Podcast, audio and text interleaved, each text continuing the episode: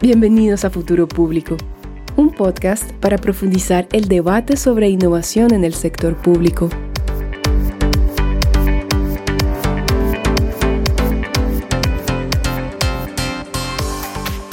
Un Estado que promueve la innovación desde la demanda no solo genera valor público, sino también revitaliza los esfuerzos estatales para articular con el sector privado desde un lenguaje común, proveer soluciones para los ciudadanos, Bienvenidos a un nuevo episodio de Futuro Público. Yo soy Alberto Burst.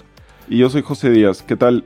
En el episodio de hoy conversamos con Sandra Sindes sobre innovar desde la demanda, entendiendo la compra pública de innovación. Como en cada episodio nos encuentran en LinkedIn eh, como Futuro Público y en nuestra web como futuropúblico.org. Bueno, y sin más preámbulo, le damos la bienvenida a Sandra. Hola Sandra, ¿cómo está? Bienvenida a Futuro Público. Hola, ¿qué tal Alberto? Muy buenas tardes. Bueno, para los que no conocen a Sandra, ella es española, es economista y cuenta con una larga trayectoria asesorando proyectos de innovación, además de ser una pionera internacional en el diseño e implementación de compra pública de innovación. Eh, actualmente es directora de compra pública de innovación e innovación abierta en IDOM y asesora a varios países de Latinoamérica en temas como innovación pública, compra pública de innovación y GovTech.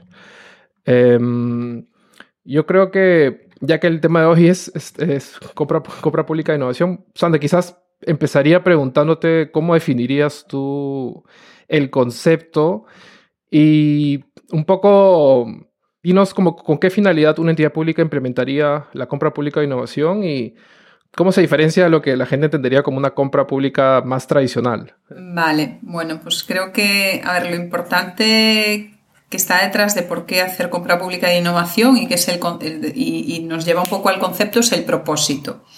Eh, yo siempre digo, aquellas entidades públicas que básicamente quieren adquirir bienes o servicios para pues, prestar un poco sus servicios públicos, pero realmente no están dispuestas a innovar, a, asumir un riesgo en eso, en algún caso asumir una posición de líder. De hecho, eh, bueno, la compra pública de innovadora, de innovación como concepto eh, está, encaja en aquellas administraciones públicas que tienen ese propósito, esa ambición de innovar.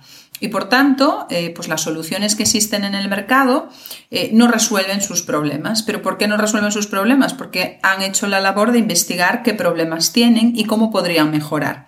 Aquellas administraciones, yo siempre digo, hay muchas que no tienen problemas, es decir, no, no se replantean que pueden hacer las, las cosas de una manera distinta. Entonces, básicamente, la compra pública de innovación es una herramienta, es una herramienta que sirve para aquellas entidades públicas que tengan un propósito de innovar y de incentivar la innovación pública, eh, la innovación desde la demanda, es decir, utilizar su capacidad de compra, su capacidad de gasto, que es la inversión en contratación pública, para influir en el desarrollo de innovación en el sector privado. ¿Por qué? Porque si ellos plantean sus problemáticas y plantean sus necesidades y dan pie a que eso sea una oportunidad de desarrollo de negocio para las empresas privadas, pues realmente acabarán apoyando la innovación de una manera diferente a las herramientas más clásicas de las políticas de innovación de oferta, ¿no? Que es, pues doy una subvención o doy una ayuda para que una empresa desarrolle un prototipo o un producto.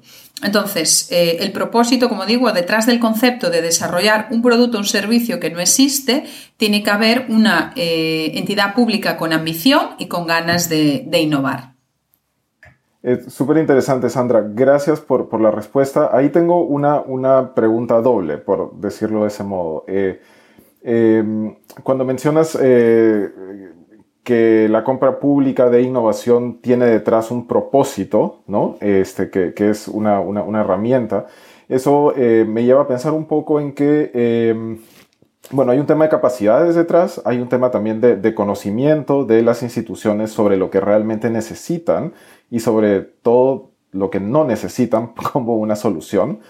Em, y ahí va mi pregunta, como hay como early adopters, este, en temas, o sea, instituciones que están más propensas como, o más ready para desarrollar estos temas de compra pública. Eh, y en todo caso también, este, ¿cómo harían los otros tipos de, instituciones públicas que capaz no están tan, em, tan listas este, para implementar estos procesos, para que identifiquen, eh, digamos, sus necesidades de mejor manera, y, digamos, puedan adoptar estas herramientas. Sí, digamos que esto tiene mucho que ver con el tipo de organización que, es y con las personas. Evidentemente, eh, si es, hay ámbitos sectoriales que a lo mejor sí son más proclives a la compra de innovación, como el sector salud, por ejemplo, pero independientemente de los sectores en el que estén, yo siempre digo que se tienen que dar como cuatro características, ¿no? Que tiene que haber una, una D de decisión, que tiene que haber a nivel estratégico algo que crea, que crea en ese instrumento, es decir, que eso se articule de alguna manera a los planes estratégicos, que se vincule y que haya una, bueno, una eh, creencia en eso y después que exista un, equipo de personas desde la parte de innovación y la parte de contratación. Entonces, claro, ahí sí que llegamos que no todas las administraciones están en el mismo punto de salida. Seguramente hay administraciones que han tenido más contacto con proyectos de innovación, con metodologías más del mundo del diseño de, servicios centrado en usuario, como design thinking, como toda en esa parte de trabajar enfocado al levantamiento de problemáticas. ¿no? Entonces, seguramente esas entidades les resulta más fácil iniciarse un proceso de compra pública de innovación porque toda esa fase de planificación, de definición de los desafíos, de interacción con los posibles solucionadores, les es más cercana.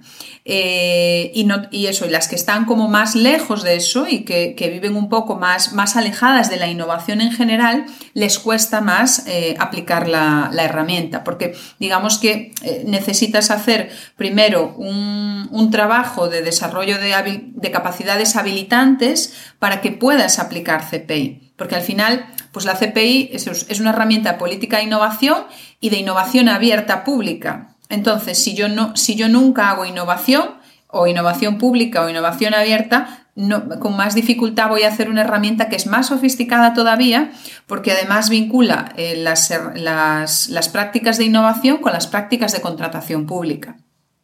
Mm, Sandra, no sé si nos. O sea, mencionaste, por ejemplo, el, el, sector salud. No sé si nos podrías de repente dar un ejemplo de un ciclo típico, clásico de cómo, cómo se puede dar una compra pública, para que creo que mucha gente de repente lo pueda aterrizar y entender eh, cómo se puede dar en la práctica, ¿no? Sí, pues mira, os voy a poner un ejemplo, eh, bueno, puede ser uno de salud, pero se me ocurre otro de, otros proyectos, ¿no? Por ejemplo, mira, eh, un tema muy común, en, un tema de infraestructuras que alguien podría pensar que tampoco ahí se da mucho para, innovar, pues bueno, esto es una, autopista en España entre dos comunidades, Galicia y Asturias, además yo soy de Galicia, eh, que tenía pues problemas de falta de visibilidad, es decir, es una zona que concentra pues mucha niebla, y más o menos 52 días al año la autopista permanecía cerrada. Entonces, hicieron como todo el tipo de análisis de las soluciones tecnológicas que existían en el mercado y ninguna resolvía el problema. Entonces, eh, es lo que digo, primero hay un desafío real, encontraron cuál era ese desafío y que de alguna manera impactara en la, en la ciudadanía. Una vez que identifican el desafío, lo siguiente es concretarlo.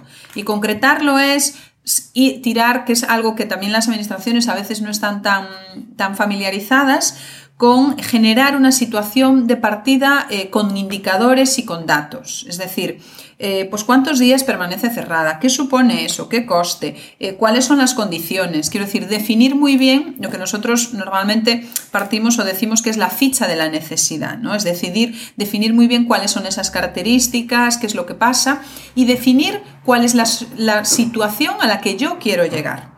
Es decir, defino muy bien el, escenario de partida y defino mi escenario soñado. ¿vale? En este caso es pues, que se, evite eh, y cuando haces eso dices, bueno, tengo problemas de niebla, yo lo que quiero hacer es que haya visibilidad. Y fijaros que eso es muy amplio, tan amplio que en la siguiente etapa lo que tienes que hacer es una vigilancia tecnológica, es decir, tienes que ver, bueno, pues este problema que yo tengo, alguien lo ha resuelto ya, porque si alguien lo ha resuelto ya, va, a estar en el catálogo de alguna empresa, el catálogo comercial. Si alguna empresa ya lo tiene desarrollado, yo puedo hacer una compra tradicional. Pero si no hay ninguna empresa que lo tenga desarrollado y además, eh, en ese sondeo yo veo que hay empresas interesadas en que tengan un apoyo para eh, desarrollar esa tecnología o ese producto, es ahí cuando viene la compra pública de innovación. Es decir, decir, yo te voy a apoyar para que tú desarrolles ese producto y además ya vas a tener un cliente porque yo estoy interesada en la solución y te voy a ayudar a, a crearla, ¿no? Entonces ya que haces esa vigilancia, lo siguiente, esto es un ejercicio transparente, dices, bueno, pues mira, esta es mi necesidad, esta es toda la situación, esto es lo que querría conseguir, decirme cómo lo podríais conseguir. Es decir, el cómo se traslada a la oferta tecnológica, a las empresas, a las universidades, a las startups.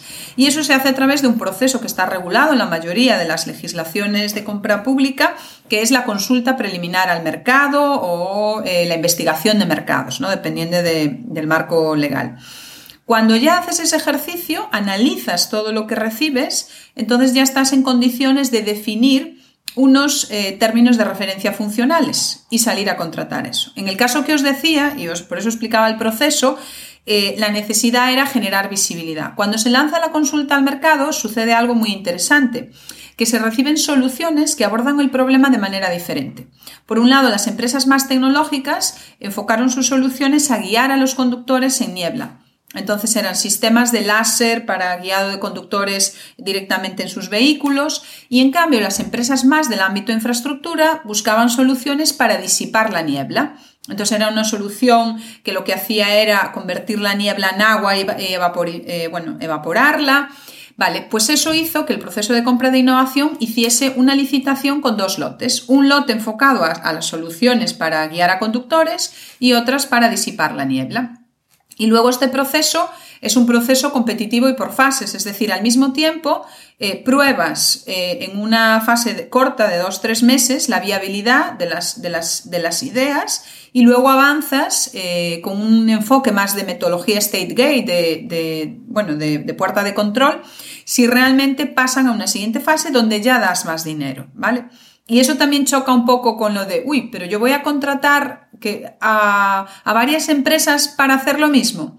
Y muchas veces, pues sobre todo en Latinoamérica, me han dicho lo de, esto es detrimento patrimonial, porque estoy utilizando el mismo dinero para pagarle a varios. Y yo no, es que no es eso. Yo lo que estoy es probando con varios y, estoy comprando esos servicios de investigación. Y si sé que algo no funciona, ya he aprendido bastante, porque al fin, si yo hago un proyecto que tiene riesgos y que es muy complejo con una única empresa, pues si sale mal, he perdido todo el dinero. De esta manera es un mecanismo de mitigación de riesgo lo que se está haciendo. Y ahí eh, Sandra, eh, tengo igual dos preguntas. Parece que este es el episodio donde eh, tengo siempre dos preguntas. Este, me parece súper interesante que la compra pública de innovación, de hecho, sirve como un gatillador de innovación en sí mismo. ¿no? este ejemplo que, que, tú das sobre la licitación de esta solución para la carretera, por ejemplo, eh, estás invitando básicamente al sector privado a que, a que eh, piense un poquito fuera de la caja, que capaz eh, adapte sus soluciones a las necesidades del Estado y que también el Estado piense en eso. Entonces ahí, y ahí viene un poco mi pregunta. ¿Eso está, o sea, eso es parte del propósito de la compra pública de innovación o lo ves más como un, digamos, un spillover que, positivo, ¿no? Eh, eso por un lado. Y lo otro viene ya con el proceso de la compra pública en sí.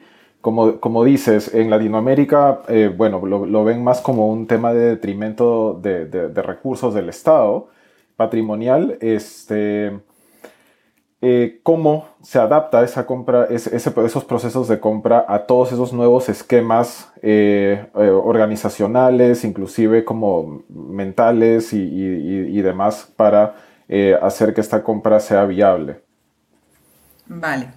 Bueno, pues empezamos por la primera, eh, que dice si realmente ese es el propósito de la compra pública de innovación, eh, que quiera ser una administración que actúa como tractor de la innovación. esto un poco deriva de todo mm, el discurso de Mariana Masucato, y el concepto de misión, ¿no? El concepto de misión, cuando, eh, y cambiar un poco esa idea de, pues los gobiernos son la mano invisible del Estado y el sector público tiene que actuar, por decir, no, es que el sector público tiene que ser un sector visible, que orienta mercados. Y así lo ha hecho como cuando se decide en la misión Apolo 11 que el hombre tiene que ponerse en la Luna, y la NASA es la primera agencia que desarrolla compra pública de innovación. ¿Por qué? Porque en ese momento se plantea un montón de problemas que no tiene resueltos, desde cómo va a alimentar a los astronautas, y de ahí surgió la comida liofilizada. La primera vez que se desarrolla es para esa misión.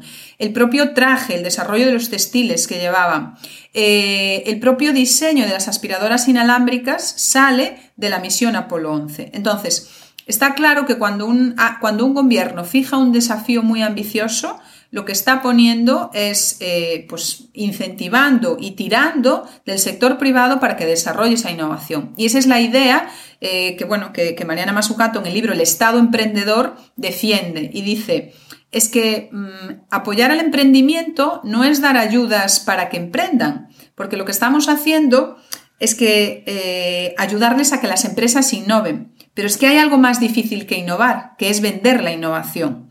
Entonces, lo que les tenemos que ayudar es a que puedan vender esa innovación. ¿Y cómo les podemos ayudar? Si somos los compradores de esa innovación y si somos los que estamos demandando esa innovación.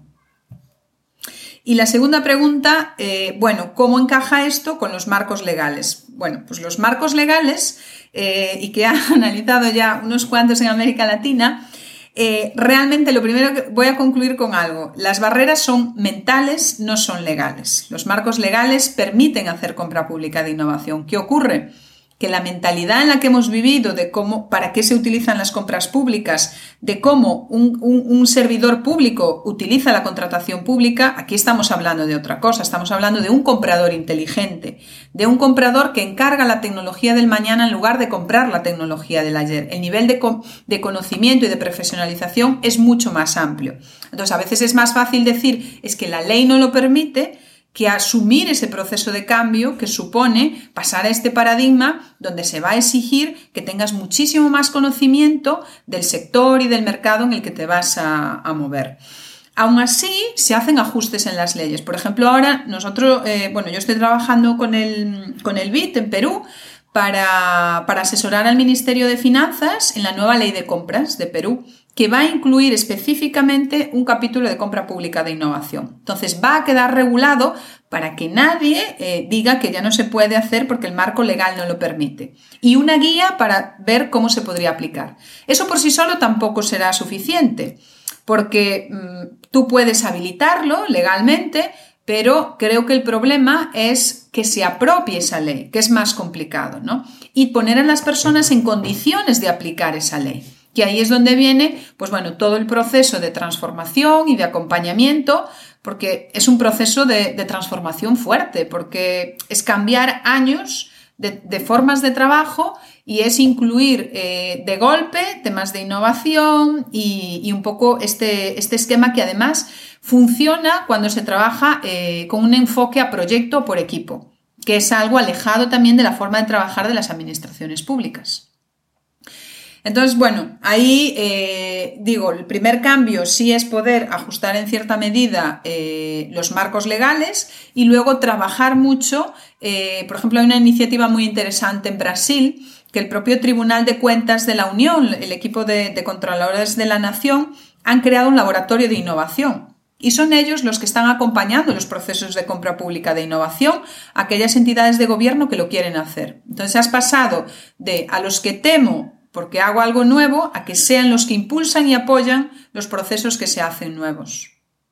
Me parece bastante interesante el, o sea, que hayas mencionado Mazucato porque creo que eventualmente íbamos a acabar ahí de todas maneras, este, con, lo de las misiones y, pero sí, o sea, me llama, o sea, lo que me parece súper interesante también es como que hay un tema, claro, mental, cultural, de que, por ejemplo, países, ha mencionado Perú, nosotros venimos de Perú, hay, una, hay un tema también como que de la sociedad, de que el Estado no tiene que meterse a ciertas cosas, por ejemplo, ¿no? Y eso, y por algunas personas también, no sé, hay como, se pueden meter cosas de colores políticos también sobre si este tipo de procesos son deseables o no. Pero ya que mencionaste Brasil, no sé si de repente tienes, eh, o podrías mencionar si en Latinoamérica hay algún país o países que están liderando el tema. Em, sí, bueno, aquí yo creo que mm, tiraría un poco de un estudio que recientemente he publicado con CAF, en el que hemos construido un, índice para medir el nivel de implementación de la compra pública de innovación.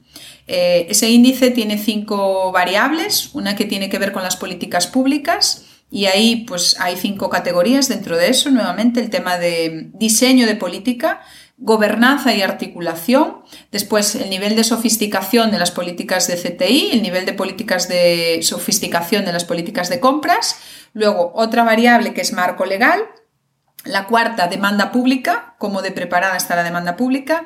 La, siguiente, oferta tecnológica. Y la última, instrumentos financieros de apoyo para implementar compra pública de innovación. Bueno, pues ese ranking, el primer país eh, es España, el segundo es Brasil, el tercero es Portugal y el siguiente, el cuarto es México y luego a partir de ahí creo que está Colombia. Y bueno, hay un dato interesante porque hicimos un análisis de eh, cuál es la posición que ocupan el ranking como, eh, en relación al año en el que empezaron a promover la compra pública de innovación. Y el caso de Perú es curioso porque empezó como 2018 y realmente ya tiene un valor bastante alto en el, ranking. Y creo que cuando esté también la, eh, la nueva ley de compras, pues bueno, el marco legal ya estará como muy ajustado y, bueno, tiene bastantes buenas condiciones, ¿no? Entonces, a nivel de Latinoamérica, claramente eh, Brasil va, por delante. Eh, ellos eh, tienen, bueno, la ley que ellos tienen de, le llaman encomenda tecnológica, que es como toda la parte de compras precomerciales. lo que digo, el Tribunal de Cuentas de la Unión ha creado este laboratorio de innovación que apoya estas compras. Ellos han hecho el desarrollo de la vacuna del COVID con el laboratorio Fiocruz a través de compra pública de innovación. Es un caso muy interesante. Han hecho temas de mm, eh, también de sector espacial. Eh, y tienen ejemplos eh, muy interesantes que además yo creo que desde la pandemia ha despuntado. Luego han aprobado recientemente también la ley de startups y lo que están intentando es que cada vez más startups y pymes participen en estos procesos. Entonces, bueno, yo diría que pues Brasil con diferencia se lo está creyendo y está avanzando de manera muy, muy interesante. Eh, Sandra, ¿tú crees que hay un... ya podemos hablar como de una suerte de agenda em, latinoamericana de CPI? ¿Ya hay como características particulares de la región que son distintas al modelo, digamos, CPI tradicional o inicial, bueno, que se usa más en Europa o a nivel de los países OSD? A ver, eh, digamos que los modelos son un poco diferentes, ¿no? Un poco por, poner en contexto. Eh, más o menos como el país que ha llevado la delantera en esto es Estados Unidos, ¿no? Más o menos años 60. De hecho, se dice mucho que Silicon Valley no es más que un hub de compra pública de innovación, porque son años y años de inversión pública para que esa I acabe después convertida en innovaciones por las empresas, ¿no?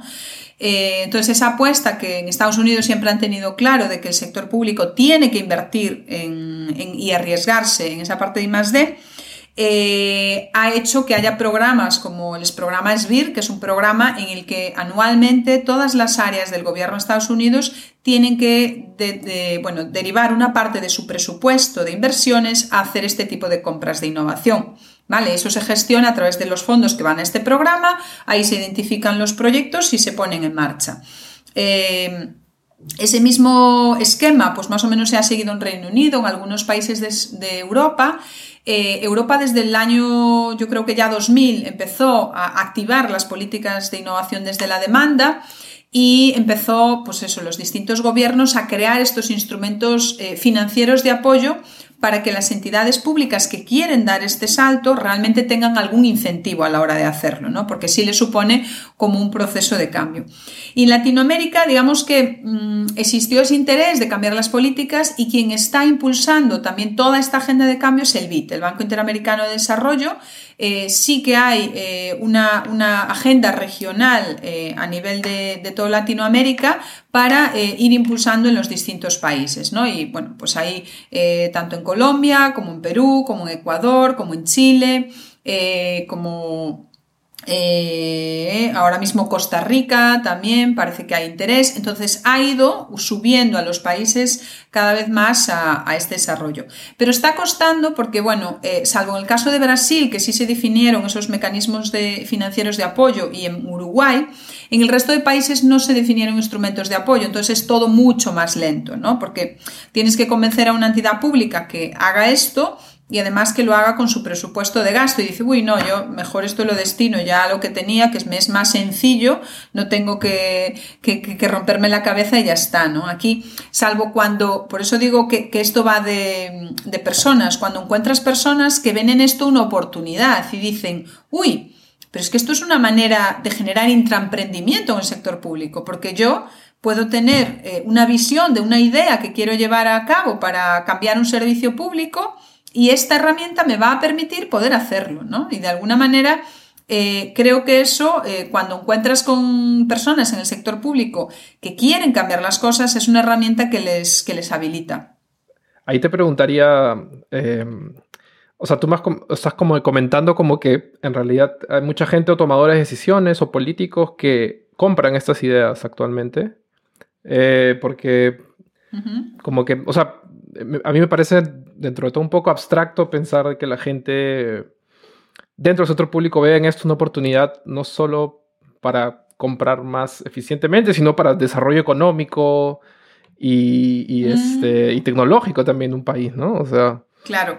A ver, eh, es que por eso digo, eh, es una herramienta la compra pública de innovación. Entonces, alguien tiene que ver en ese propósito y evidentemente hay programas muy interesantes y aquí se ha hecho en España un programa de desarrollar un polo de innovación de eh, tecnología basada en drones apoyado en compra pública de innovación. Y este es un ejemplo que además, bueno, hay un artículo recientemente publicado por la Universidad de Manchester que explica cómo este proyecto es un ejemplo de utilizar la compra pública de innovación como una herramienta política industrial. Es decir, yo quiero desarrollar un sector, quiero atraer inversión hacia esto y lo que hago es que les genero capacidad de demanda para que puedan desarrollar eso.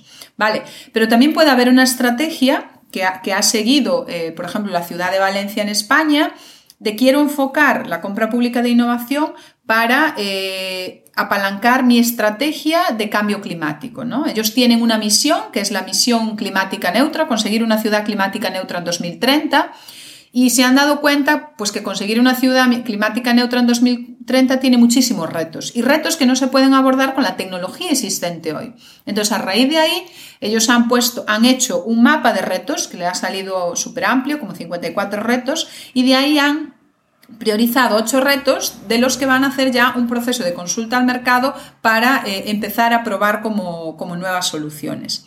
Pero también lo puedes vincular a una estrategia de Smart City, a más a nivel de ciudad. Es decir, bueno, yo quiero ser una Smart City, pero quiero llegar a tener cosas aquí donde yo, como ciudad, pueda ser ese living lab en el que se prueben esas soluciones que a día de hoy no, no existen, ¿no? O puedo utilizarlo para la transformación digital del Estado. ¿No? Es decir, eh, necesito eh, cambiar toda la digitalización de la prestación de servicios, pero es que yo no puedo salir, yo siempre ah, digo algo muy burdo, es que yo no puedo comprar dos kilos de inteligencia artificial.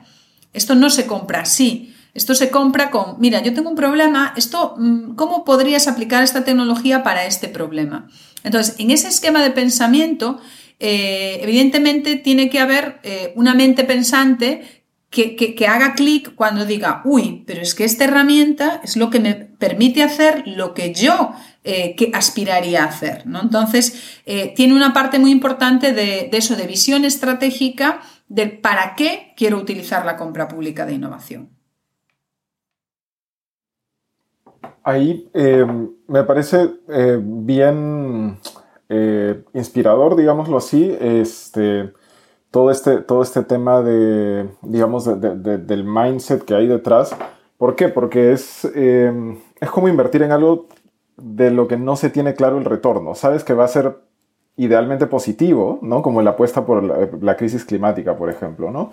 Este, El Estado va a hacer todos sus esfuerzos para que para mitigar esos, esos efectos. No sabemos si van a ser eh,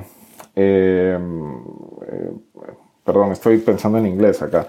Este, no sabemos si, van a ser eh, exitosos o no, pero, pero bueno, es una apuesta. Y ahí eh, vuelvo un poquito al tema de los sistemas que mencionaste hace, hace un, rato.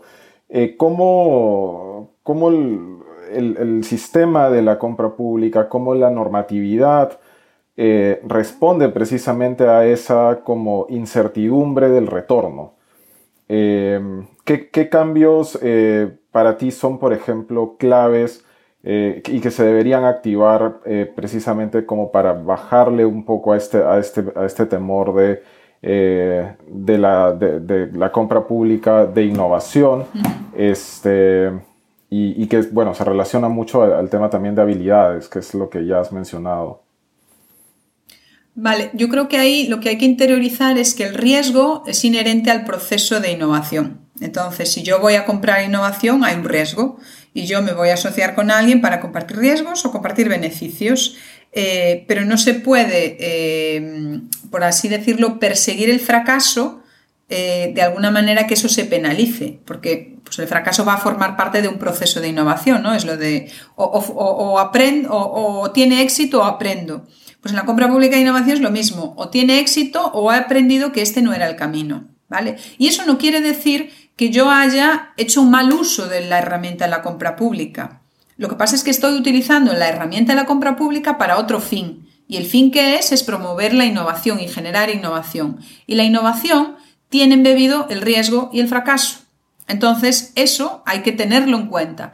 ¿Qué ocurre? Pues que esto se lo dices a un controlador y a un interventor que, toda su vida lo han educado para que hay que buscar la eficiencia y la definición y tal, y cortocircuita, porque dices que esto, esto es contrario a lo que yo he hecho siempre.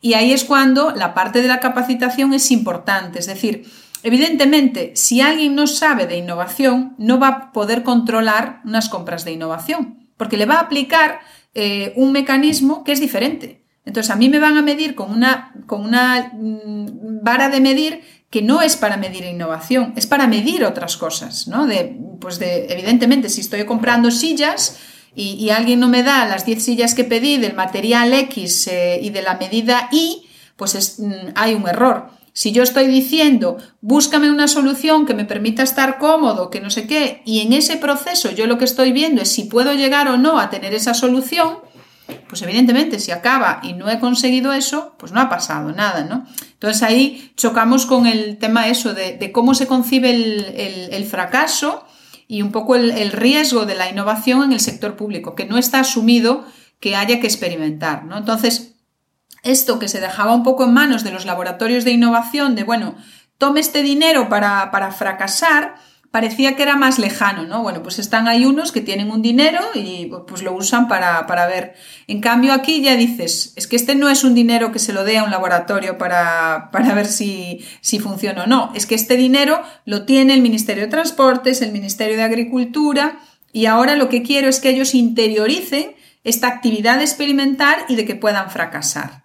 Entonces, si ya ha costado y nos ha costado entender la figura de los laboratorios de innovación pública, pues ¿qué más va a costar eh, llevar eso a que sea el core y la actividad de cualquier entidad pública? Sí, o sea, en el fondo es siempre esta lucha contra cómo hacer que el sector público lidie mejor con el riesgo y la incertidumbre, ¿no? Pero este, ya bueno, como a modo de cierre, quizás Sandra, no sé si tienes algunas últimas, no sé, o reflexiones o recomendaciones o quieres decir algo como para que los oyentes se lleven de repente del tema, de lo que hemos hablado hoy? Bueno, pues a ver, yo creo, yo siempre digo, la compra pública de innovación es una herramienta de riesgo, pero en este momento el mayor riesgo es no practicarla, ¿no? Es como lo de eh, tanto con salir de la zona de confort y al final eh, la zona de confort era donde mejor, donde era el problema. Pues esto igual, ¿no? Es como eh, si, no, si no la practicas te vas a quedar fuera como entidad pública, porque una, los ciudadanos ya no quieren entidades públicas que no piensan en ser innovadoras y que no piensan en proveerle de esos mejores servicios. Y que además se comprometen en alguna medida en desarrollar al, al tejido innovador local y generar esas, esas oportunidades para que se desarrolle innovación. Entonces, yo creo que es como, y además lo que ha pasado es que la pandemia ha acelerado todo esto, ¿no? Entonces ahora ya no hay vuelta atrás, quiero decir, eh, o te quedas en, una administración que realmente pues, es un dinosaurio y ya no va a la extinción, o planteas que, bueno, eh, pues, pues voy a ser un poquito un elefante y me voy a relacionar con, las gacelas, ¿no? que pueden ser como las startups o las pymes. Eh, y yo diría un poco eso, de pues ahora ya, ya ha dejado de ser una opción, es casi, es casi una obligación, ¿no? Y bueno, pues como todo, ¿no? Cuanto antes, eh, mejor. Bueno, muchísimas gracias, Sandra.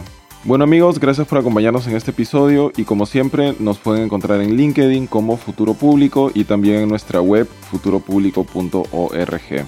Bueno, y con eso acabamos el episodio de hoy. Muchas gracias por escucharnos hasta este punto y nada, cuídense. Un abrazo fuerte. Chao. Gracias, chao.